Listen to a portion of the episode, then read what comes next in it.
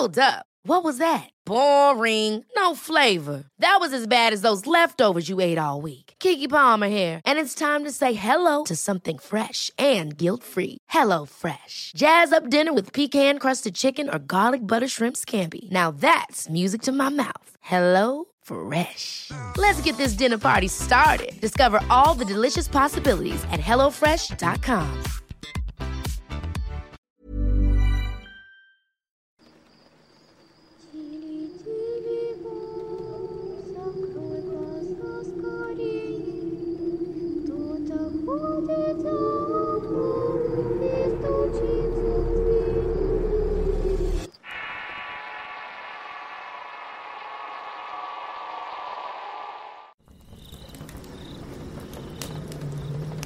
Quisiera contar esto que le pasó a mi abuela por el año 2013.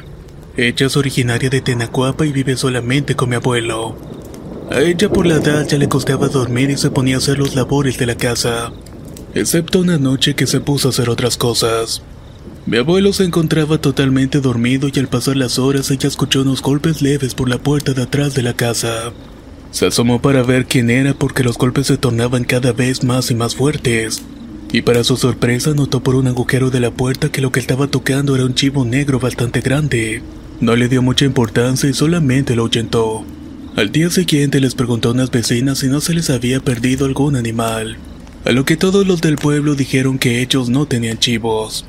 Entonces ella, por ser muy católica, luego se dio cuenta que eso no era para nada bueno, y fue inmediatamente por un poco de agua bendita. Al caer la noche volvió a escuchar a ese chivo, se persinó y abrió la puerta. Y efectivamente el chivato era enorme. Tenía los ojos rojos y exhalaba vaho cada vez que bramaba. Mi abuela le aventó el agua bendita, lo comenzó a insultar y le pidió que se fuera. Al momento que le cayó el agua bendita al animal, gritó como un niño recién nacido, y luego se alejó rápidamente entre gritos de dolor. Y desde esa noche nunca más volvió a ver a ese chivo negro.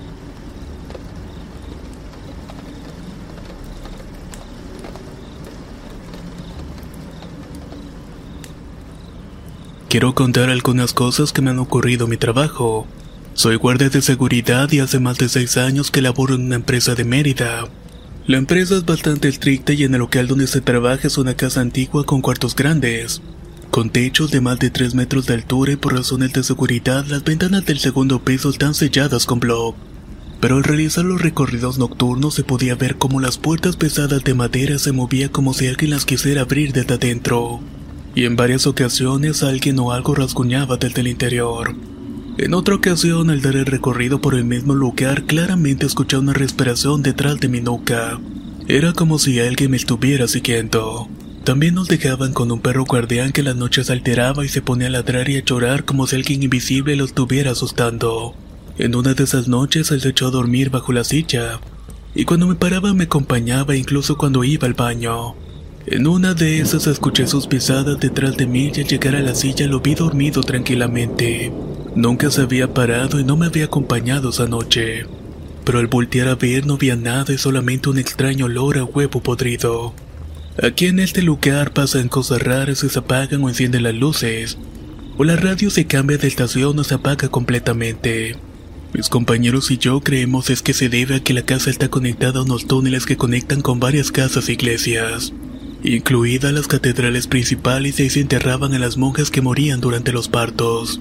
Claro que todo eso es un secreto para la iglesia, pero incluso vemos hombres de niños y escuchamos llantos de bebé en la noche.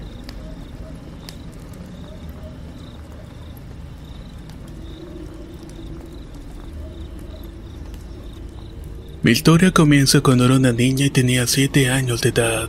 A mí me seguía mucho un niño fantasma que siempre me provocaba mucho miedo, porque cuando lo veía me llamaba con la mano invitándome con él. Muchas veces cuando dormía despertaba en la noche y lo veía parado al pie de mi cama llorando. Yo solamente me tapaba y me horrorizaba porque hasta cuando dormía se reflejaban conocidos, o incluso amigos o primos que llegaban a la casa. Cuando lo soñaba despertaba medio dormilada y yo veía a mis familiares diciéndome que me acercara. Me paraba según yo a jugar pero el otro día despertaba abajo del ropero. Así pasaron muchos años y mi madre preocupada lo comentó con sus conocidos. Estos le dijeron que yo tenía que hablar con el niño y la verdad nunca quise hacerlo. Quizás por miedo, pero ya a los 18 años fue la última vez que lo vi. Ese día lo confundí con el hermano de mi novio. Había salido a la calle para asomarme porque me decían que ya llegaban, pero nada. Así que decidí salir y vi que ya venía a lo lejos, aunque con un niño a su lado y pensé que era su hermano. Me distraje por un segundo y cuando llegó le pregunté por su hermano, pero él con cara de asombro me dijo, ¿qué es lo que te pasa si yo vengo solo? Me quedé callada y no dije nada porque ya sabía quién era. Después ya dejó de aparecerse y hasta el día de hoy ya no sé nada de él. Y sinceramente espero que no se vuelva a aparecer.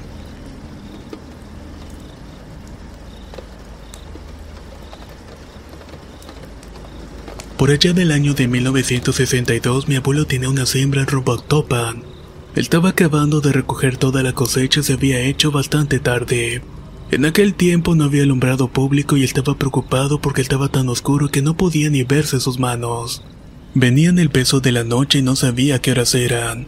El abuelo iba con sus bestias que más o menos se ubicaban en donde estaban. Ya angustiado le preguntó a Dios y le pidió que le mandara una señal. Y de pronto entre la oscuridad vio dos luces que parecían unas brasas. Poco después se le acercaron dos personas y les dijo, Buenas noches, oiga, no sabe qué horas son ni dónde me encuentro. Uno de ellos les dijo que eran vigilantes del Panteón de Alborada, que le venían a decir que no camine más porque si sigue caminando llegará al puente del diablo, y probablemente lo van a asaltar y lo van a matar. Mejor véngase con nosotros y lo vamos a encaminar a un rancho que queda por aquí cerca. Ahí podrá pasar la noche y ya mañana se va usted a su casa sin ningún peligro. Lo más extraño de esto es que después que lo llevaron al rancho volteó a darle las gracias los guardias ya no estaban. El día siguiente amaneció y pasó por el panteón para darle gracias por el favor que le habían hecho pero no encontró a nadie. Y hasta la fecha no sabe de nadie que cuide ese panteón. Él piensa firmemente que Dios se los envió para salvarle la vida aquella noche.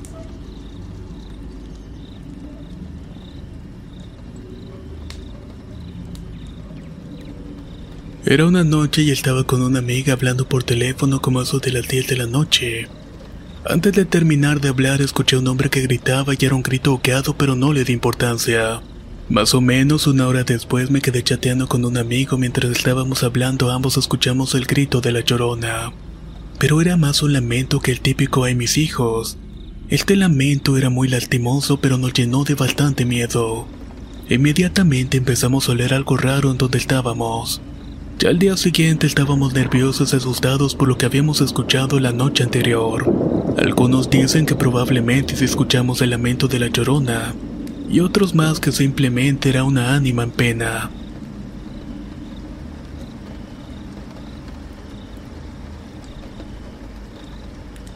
Esto me sucedió apenas el miércoles 20 de junio de este año, y fue algo parecido a la subida del muerto, pero yo diría más bien que fue una vivencia de una trágica muerte, pues hace poco más de 27 años falleció mi padre. Yo me acosté como siempre en mi cama y me cobijé, pero resulta que como a las dos o tres horas aproximadamente, sentí como si yo estuviera durmiendo pero en la calle. Me sentía muy sola y muy triste y de repente empecé a sentir bastante frío, como si estuviera en una cámara de congelación o algo por el estilo. Y pues desgraciadamente mi padre falleció así en la calle en un basurero. Lo raro fue que cuando yo desperté estaba percibiendo olor a basura y mi ropa olía bastante feo. Era como si yo hubiera estado ahí personalmente. Cosa que no y al despertar me di por escribir estas palabras casi de forma inconsciente. El 20 de junio a la una de la madrugada yo morí.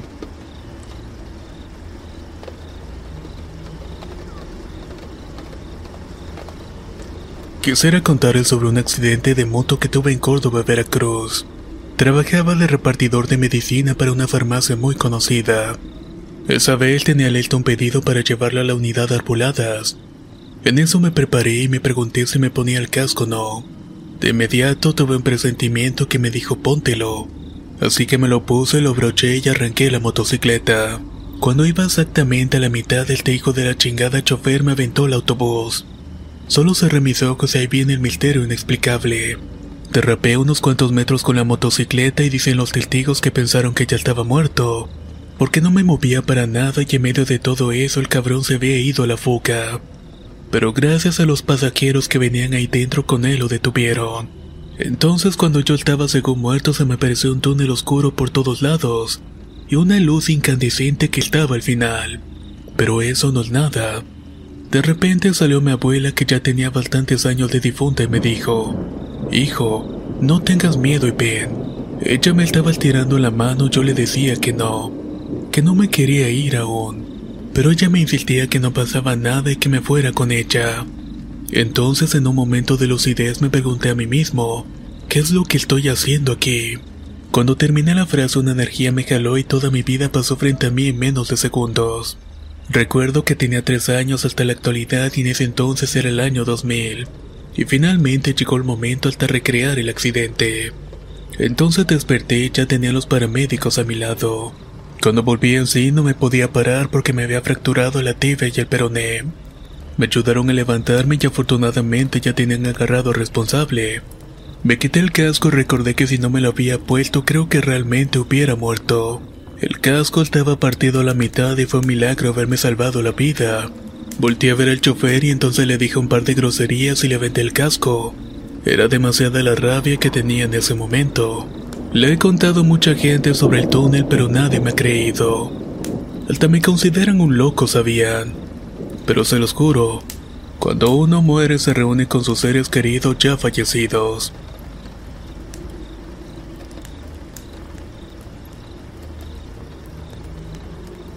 Cuando tenía nueve años todos los fines de semana venían mis primas a quedarse a dormir. Yo vivo en un departamento que incluye tres recámaras, baño, cocina y la sala y comedor están juntos. Ya era hora de dormir y tuvimos que quedarnos en la sala en un colchón de aire. Estuvimos viendo videos y empezó a tintinear un objeto que se movía con el aire. Pero todas las ventanas se encontraban cerradas así que no había una explicación lógica para que eso sonara. Después escuchamos cómo recorrían una de las sillas y solo llegamos a ver a un hombre ya mayor con una gabardina negra, el cual se encontraba sosteniendo un bastón de esfera y lo único que pudimos ver fue que su cara de rasgos muy finos. El día siguiente le contamos a mi abuela pero de inicio no nos creyó. Pero el lunes por la mañana se despertó gritando que alguien le había abierto la puerta del closet, puerta la cual hace un chirrido al abrir. Entonces mandaron a llamar a un padre para bendecir la casa. En ese momento brotaron arañas del techo en dirección de mi abuela e increíblemente subieron hasta su brazo y le ejercían presión para que tirara la vela. Le estaban volteando el brazo y le dejaron unas marcas horribles. El padre comenzó a orar pero no quiso seguir bendiciendo la casa. Sus cualidades eran de poca monta y no estaba capacitado para enfrentar lo que fuera que estaba pasando. Unos cuantos días después empezaron a salir rostros deformes en la puerta del baño, los cuales tenían miles de ojos como arácnidos. Actualmente tengo 15 años y no hace mucho mi madre y yo estábamos teniendo la ropa. Ella puso a cargar su teléfono en medio de una mesa ya que el interruptor estaba muy cerca. En eso terminábamos e íbamos a descansar pero vimos como de la nada aventaron el teléfono. Y efectivamente no había nadie más en la casa.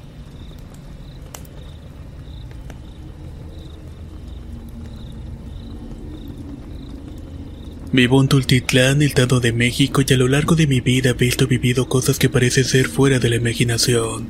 Pero no es así, creo que son experiencias paranormales. Y en esta ocasión quiero compartir lo que ocurrió hace algunos días. Como soy madre soltera y trabajo decidí estudiar por las noches. En una de esas veces estaba haciendo mi tarea como eso de la una de la mañana. De pronto escuché la voz de alguien que estaba hablando pero desde muy lejos y no lograba escuchar claramente qué era lo que decía pero como vivo en un edificio creí que eran mis vecinos que por lo regularmente llegaban en la madrugada. No hice caso y continué con lo mío, pero después de unos minutos escuché lo mismo, solo que esta vez un poco más entendible y fuerte. Era una canción que estaba siendo cantada por unos niños. ¿Qué niños podrían estar cantando esas horas en la calle? Y sobre todo solos. Puse más atención y eran voces de personas que parecían de diferentes edades. Lo intuí así por el contraste de graves y agudos en el canto. Tardó poco más de media hora y todo ese tiempo me quedé sentada escuchando en la sala de mi casa. Quería saber qué era pero no me atreví a mirar por la ventana. Tenía curiosidad y miedo al mismo tiempo. Eso no me parecía normal pero me quedé en silencio tratando de entender qué era lo que estaban cantando. A pesar de estar atenta no logré entender el canto. Y cuando por fin decidí ignorarlo continué con mi tarea. A la mañana siguiente les platiqué a mis padres lo que había escuchado en la noche y me escucharon con atención. Creí que no me creerían porque no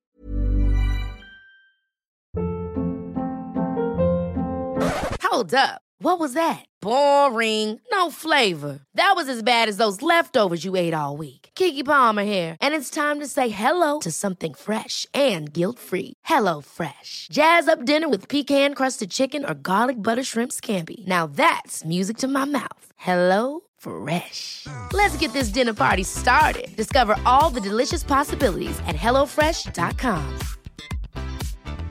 If you thought the only way to get a more defined jawline with natural looking results was through surgery, think again. Juvederm Volux XC is a non surgical injectable gel filler that improves moderate to severe loss of jawline definition and can help you achieve natural looking results with little downtime. Even better, this improved definition lasts up to one year with optimal treatment. No maintenance required. Improve jawline definition for a smooth, sculpted look with Juvederm Volux XC. For important safety information and to find a licensed specialist, visit juvederm.com. That's J U V E D E R M.com. Not for people with severe allergic reactions, allergies to lidocaine, or the proteins used in Juvederm. Common side effects include injection site redness, swelling, pain, tenderness, firmness, lumps, bumps, bruising, discoloration, or itching. There's a risk of unintentional injection into a blood vessel, which can cause vision abnormalities, blindness, stroke, temporary scabs, or scarring. Talk to a licensed specialist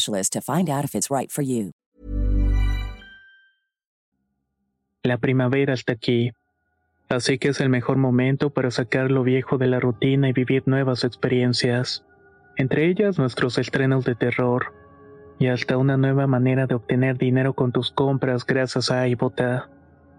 iBota es una app que puedes descargar totalmente gratis y que te da la mayor cantidad de dinero en efectivo en cientos de artículos y marcas, no solo las botanas que disfrutas mientras nos escuchas. Olvídate de otras apps que son igual que brujos charlatanes y solamente te dan puntos fantasmas. Con iBota simplemente agrega tus ofertas a la aplicación y obtén dinero real que podrás transferir a tu cuenta bancaria, PayPal o tarjeta de regalo. No lo dudes y únete a una comunidad con 50 millones de usuarios que ya disponen de los beneficios de más de 2.700 marcas y tiendas, como Lowe's, Macy's, Sephora y Best Buy. Y para que termines de convencerte, en este momento iBota está ofreciendo a nuestro público 5 dólares solo por probar iBota usando el código ROR cuando te registras. Solo tienes que ir al App Store o Google Play Store y descargar la aplicación iBota gratis para comenzar a ganar dinero en efectivo y usar el código ROR. Esto es iBota en Google Play o App Store y usa el código ROR. Aprovecha los nuevos comienzos y corre a descargar la aplicación para ganar más cashback.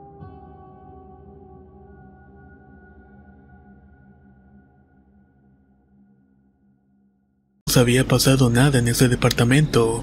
Pero después de un silencio mi padre me dijo que no me quedara a altas horas de la noche estudiando, ya que lo que había escuchado eran las ánimas de la muerte.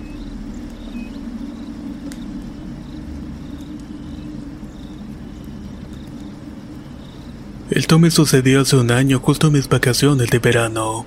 Estaba solo en la casa ya que mis padres se habían ido de viaje y ya sé que aburrido se me ocurrió llamar a un amigo para que viniera a hacerme compañía.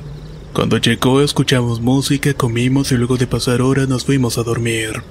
Yo le tiré un colchón en el piso mientras yo me dormía en mi cama. Al cabo de 30 minutos él me habla diciendo si había escuchado eso. Yo pensando que era una de sus bromas le dije que no y que se fuera a dormir.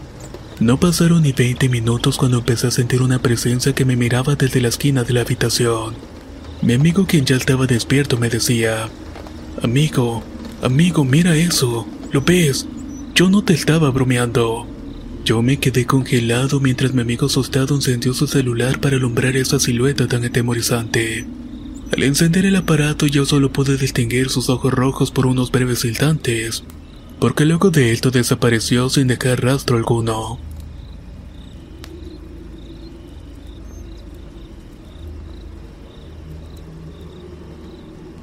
En una ocasión que mi padre se encontraba sentado en la playa de Zapallar en el norte de Chile, presenció un hecho bastante extraño. Se encontraba solo y eran cerca de las 3 de la madrugada cuando en el horizonte se ve una luz pequeña pero muy potente. Mi padre pensó que era un barco hasta que esa luz empezó a acercarse muy rápidamente hasta llegar a verse una esfera del tamaño de una pelota de ping-pong. Él dice que aunque estaba muy lejos era enorme e iluminaba todo a su alrededor. Mi padre quedó al lado de ver esa pelota que subió al cielo rápidamente y desapareció a una velocidad increíble. En ese momento cayó en cuenta que lo que había visto era un ovni. Cuando mi padre tenía siete años más o menos, él dormía con su hermana melliza pues a ella le daba mucho miedo dormir en su nuevo cuarto. En una de las tantas noches mi padre despertó de la nada y se quedó horrorizado de ver a una mujer de blanco frente a la cama. Inmediatamente pensó que era su hermana, pero al ver hacia el costado ella yacía profundamente dormida. Él se aterró tanto que solo alcanzó a taparse entero con la cobija y empezó a rezar hasta que cayó vencido por el sueño. Otra noche mi padre cuidaba de su hermana menor y estaban hechos dos solos en la casa y eran las 8 de la noche. Él le preparó un té con tostadas para que ella cenara y pasado un rato subió al baño del segundo piso. En ese momento al lado del baño estaba el cuarto de sus padres él miró y vio lo que describe como un peluche extraño y bastante grande. Así que se acercó y vio mejor que el supuesto peluche era de un simio de brazos muy largos y piernas largas. En ese momento el tercer con uno de sus brazos intentó tomar a mi padre quien saltó hacia las escaleras. Él dice que casi voló y ya estaba en el primer piso tomando a su hermana menor para sacarla de la casa. Han pasado muchos años ya desde que habló con eso con su madre. Ella le confesó que a su padre le seguía un demonio familiar, el cual supuestamente es producto de una maldición. El miedo se apoderó más de él cuando su madre lo describió como un ser negro y peludo, exactamente como el que había visto aquella noche.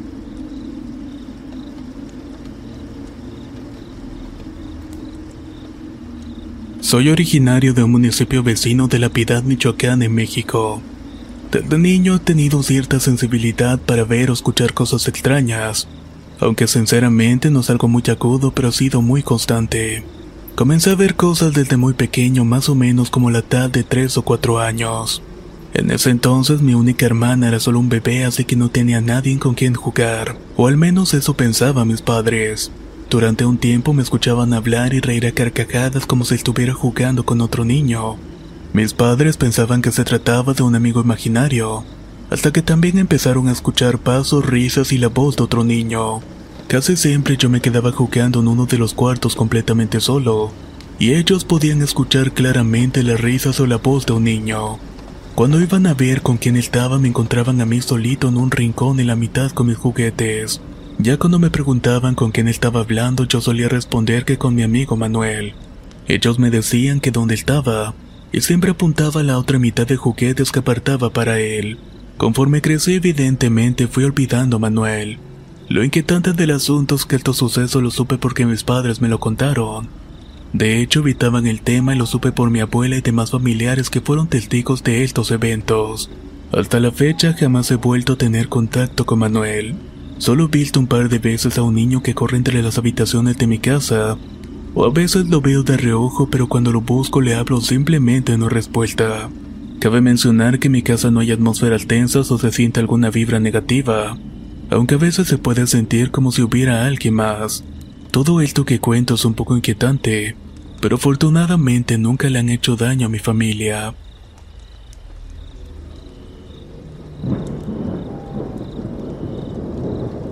Hace aproximadamente un año mi tío me pidió que lo acompañara de la Ciudad de México a Toluca. Recuerdo que era de madrugada cuando apenas íbamos por el túnel de la carretera de Cota, cuando de la nada empezó a fallar el estéreo del auto. Yo pensé que era por el túnel y sonó como si un disco estuviera rayado, pero traíamos prendido solamente la radio. Al escuchar esto, lo que hicimos fue apagarlo para concentrarnos solamente en el camino. Pero cuando hicimos esto, justo enfrente se podía ver a una señora de vestido que caminaba rumbo a nuestra dirección. Cuando por fin le dimos alcance, pretendimos darle un aventón, pero de la nada esta señora desapareció. Creo que lo que vimos fue un fantasma de carretera.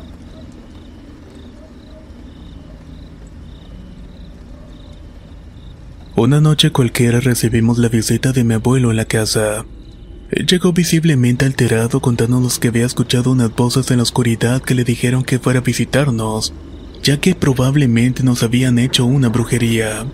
En ese instante en el techo se escuchó un aleteo bastante fuerte y salimos a ver qué pasaba. Ahí vimos que era un enorme pájaro negro que se había posado en el tejado. Mis perros de inmediato se pusieron a llorar desesperados. Y mientras esto sucedía, mi abuelo orinó un machete y salió a intentar asaltarle un machetazo al enorme animal. Con esfuerzo le pegó al pájaro en un ala y él te brincó hacia el camino desapareciendo entre la oscuridad de la noche. Lo más extraño es que al otro día uno de nuestros vecinos llevaba un brazo vendado. Y nos dijo mi abuelo que en ese brazo le había pegado justamente aquel pájaro negro que se había posado en el tejado la noche anterior.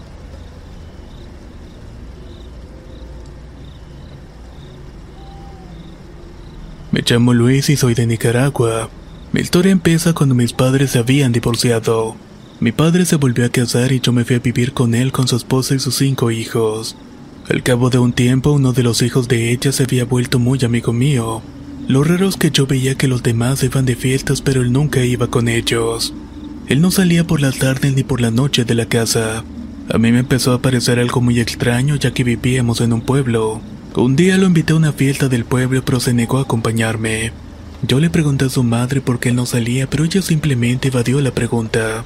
Un día él se fue a tomar y la agarró la tarde y no llegaba yo veía a su madre preocupada llorando. Luego de unas horas apareció su hijo muy golpeado y arañado y le pregunté qué era lo que había pasado. A lo que solo me respondió que tal vez un día lo vería con mis propios ojos. Pasó el tiempo y un día me dijo vámonos a divertirnos. De regreso en el camino me dice que pase lo que pase y vea lo que vea que no me acercara. Yo ante él me asusté y entonces él me dijo, ya viene, no olvides lo que te dije. De la nada se empezaron a escuchar golpes y alguien le estaba pegando pero no lograba ver quién era. Yo no veía nada más que a Pedro caer una y otra vez en el suelo, hasta que en un momento me dijo que saliéramos corriendo de ahí. Cuando llegamos a la casa su madre le pegó una gran regañada. Al día siguiente él se me acercó y entonces me dijo, ya ves por qué no puedo salir de noche. Y si yo no lo hubiera visto, no lo hubiera creído. Un año después perdió la vida porque un auto lo arrolló. Ya cuando le hicieron la autopsia, el doctor le dijo a su madre que él tenía todos los órganos a la inversa y que al parecer habían encontrado algo extraño en su cuerpo. Si se preguntan qué fue lo que encontraron, la verdad es que no lo sé. Eso fue algo que nunca me revelaron.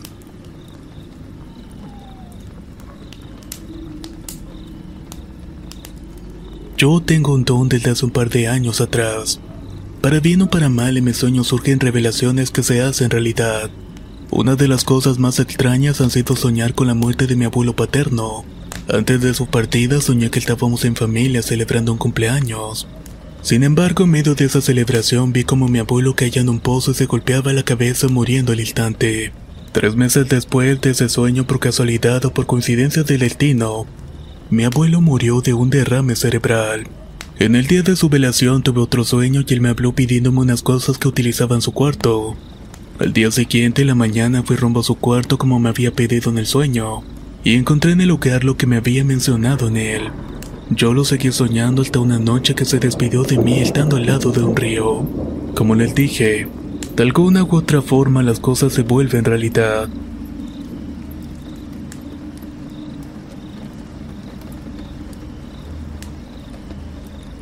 Esto le pasó a mi primo Juan Rodríguez en La Libertad como allá Honduras. Una noche en la que mi tía estaba por dar a luz a su bebé, él era el único en la casa. Mi tía lo envió como eso de las 11 de la noche a la casa de mi abuela, pero antes tenía que cruzar un pequeño río quebrada. Mi primo, que en ese entonces tenía 16 años, se fue con su foco y su machete. Al llegar al cruce de la quebrada, vio una mujer lavando ropa cerca del pequeño puente. Mi primo, a pesar de su edad, era valiente y ya nuestro abuelo le había contado algunos trucos por si le sucedía algo algún día.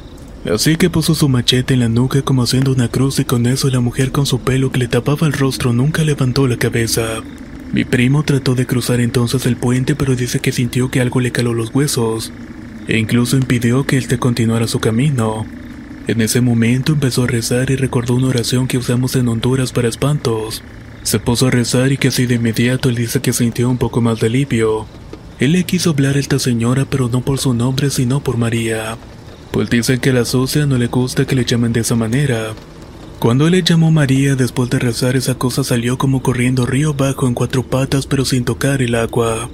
Mi primo tuvo fuerzas para correr donde mi abuela y pudo cumplir con la misión. Desde entonces ya nadie más pasa por aquella quebrada. Algunos que pasan por ahí a altas horas de la noche dicen que han visto a una mujer lavando o llorando amargadamente sin razón alguna.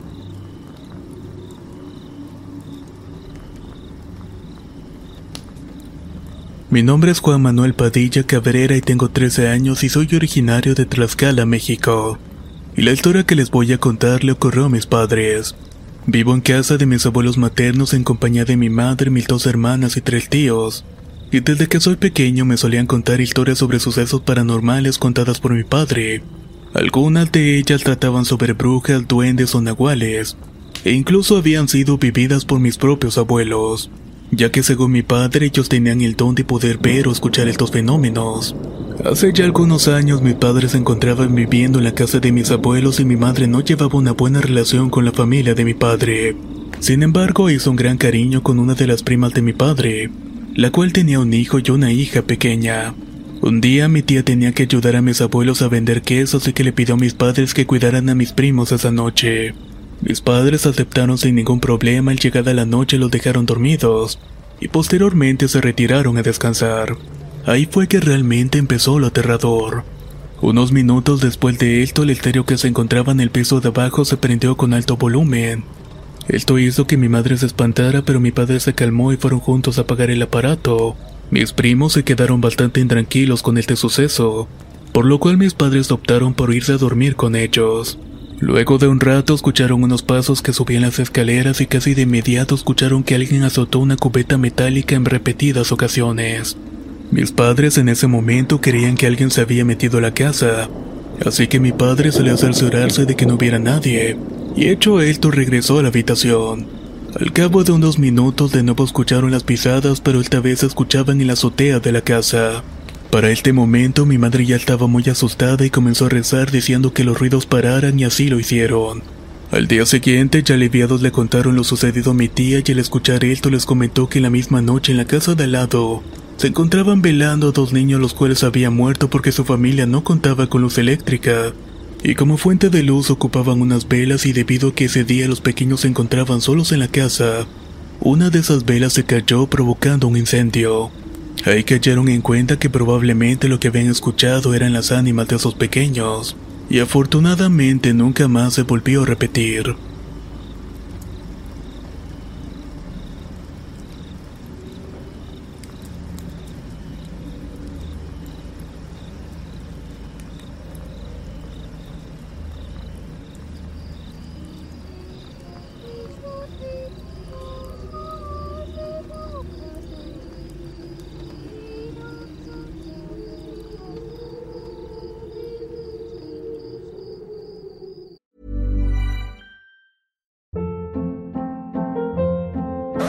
Hold up. What was that? Boring. No flavor. That was as bad as those leftovers you ate all week. Kiki Palmer here, and it's time to say hello to something fresh and guilt-free. Hello Fresh. Jazz up dinner with pecan-crusted chicken or garlic butter shrimp scampi. Now that's music to my mouth. Hello Fresh. Let's get this dinner party started. Discover all the delicious possibilities at hellofresh.com.